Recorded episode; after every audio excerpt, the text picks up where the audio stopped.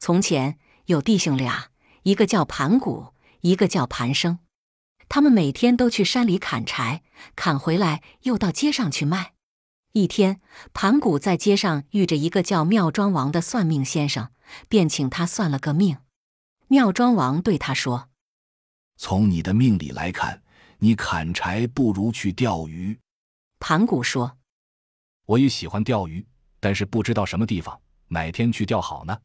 妙庄王说：“钓鱼要到金沙江边。”八月初三那天，太阳出来的时候就去吧。妙庄王还嘱咐他说：“钓鱼的时候，不要钓第一条，也不要钓第二条，要专钓那条红鱼。”盘古又问：“钓回来能不能把它煮了吃呢？”妙庄王说：“你千万不要把它煮了吃，要到街上去卖，也不要随便就把它卖掉，人家要零买。”你就说要整卖，人家要整买，你就说要零卖。谁把价钱出到三百六，你就把鱼卖给他。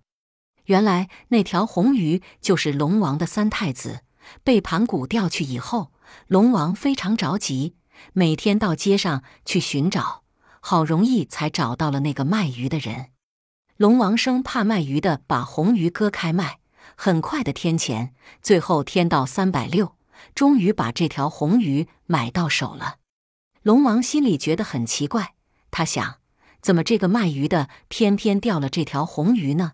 一定是有人教他的。他便问盘古说：“是谁叫你钓红鱼的？”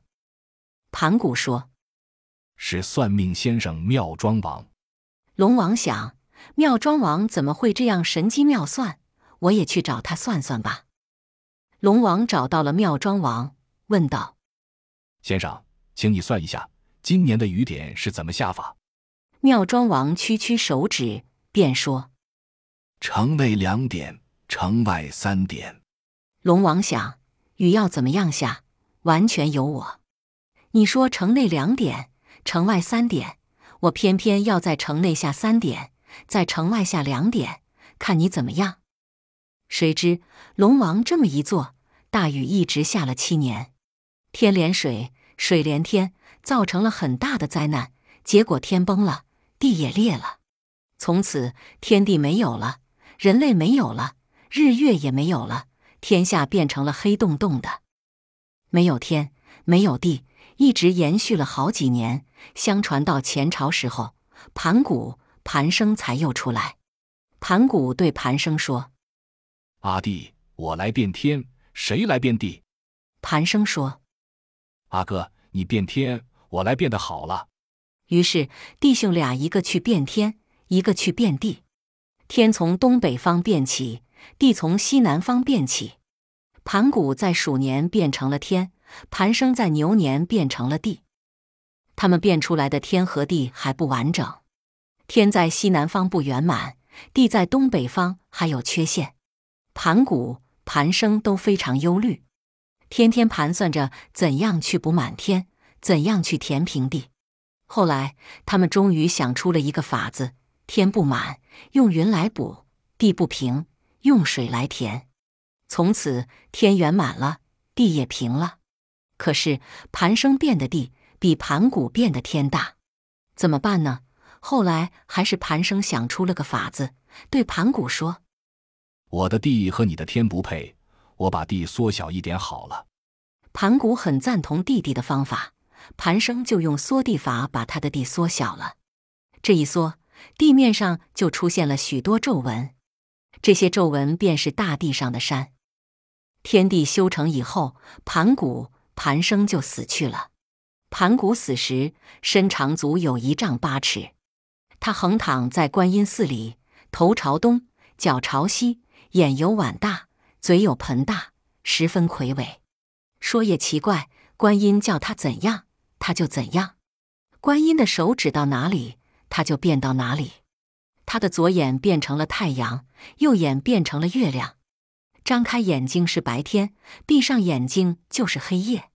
小牙齿变成了星星，大牙齿变成了石头，眼毛变成了竹，嘴子巴变成了村庄，汗毛变成了草。头发变成了树木，小肠变成了小河，大肠变成了大河，肺变成了大海，肝变成了湖泊，鼻子变成了笔架山，心变成了启明星，气变成了风，油变成了云彩，肉变成了土，骨头变成了大岩石，手指脚趾变成了飞禽走兽，两手两脚变成了四座大山，左手变鸡足山，右手变武当山。左脚变点苍山，右脚变老君山，筋变成了道路，手指甲变成了屋顶上的瓦片。这时，洪水把地面上的东西冲得光光的，只有两个兄妹。观音把他们藏在金谷里，不知被洪水冲到哪里去了。观音到四下找这两兄妹，走了九十九天、九十九夜，越过了九十九座大山、九十九条大河。东边找到汉阳口，西边找到胡三国，北边找到雷音寺，南边找到普陀岩，最后在洱海才找着他们。可是他们藏在金谷里，金谷漂浮在水面上，没有法子把他们打捞上来。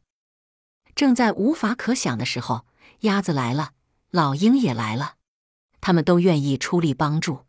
于是鸭子浮在水面上推，老鹰也展翅来帮忙。费了很大的力，才把金骨捞了上来。金骨虽然捞上来了，可是这两兄妹藏在金骨里面，还是不能出来。后来观音又去请啄木鸟，把顶子大帽许给他戴，请他啄开金骨。啄木鸟答应了。不料啄木鸟啄起来声音很大，观音生怕他把兄妹吓死，不让他再啄，顶子大帽也就白送给他了。现在啄木鸟头上的红缨就是那一次观音送的。金骨啄不开，观音又去请老鼠帮忙。老鼠请来了，他说：“我愿意咬开金骨，可是你得给我一路呀。”观音说：“只要你把金骨咬开，就把五谷分给你。”老鼠答应了，咬呀咬，把金骨咬开了。于是观音就把五谷分给他。所以现在老鼠才到处吃人的粮食。筋骨咬开了，两兄妹出来了，可是他们的身子却连在一起，不能分开。观音只好去请燕子帮忙，并且说，只要他把兄妹分开，就准许他住人们的房子。燕子答应了，他用那比刀子还快的翅膀，把两兄妹割开了。从此，燕子就和其他的鸟不同，可以住在人们的屋檐下。这两兄妹，男的叫赵玉佩，女的叫台三妹。观音要他们两人结为夫妻。兄妹听了观音的话，急得哭了起来。两人对观音说：“我们是兄妹，怎么能做夫妻？”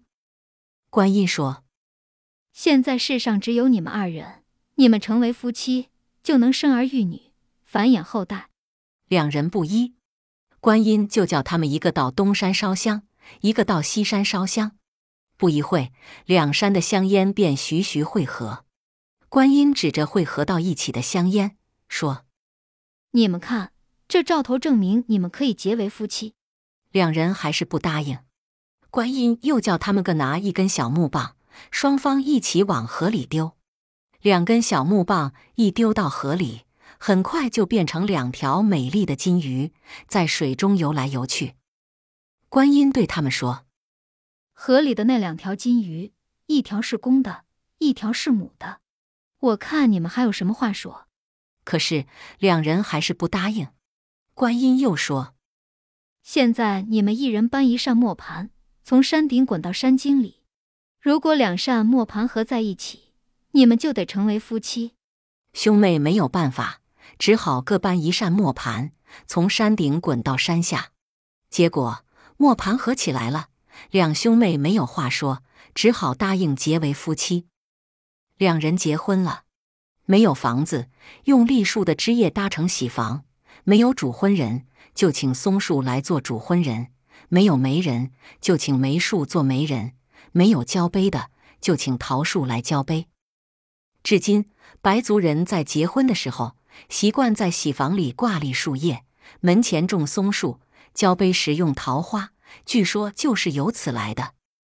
结婚那天，还请了许多雀鸟来帮忙：梅花雀做啼调，鸽子待客，乌鸦挑水，喜鹊做饭，坐子板招做厨子，家巧招待茶水。兄妹结婚以后，十个月就生下一个狗皮口袋，口袋里有十个儿子。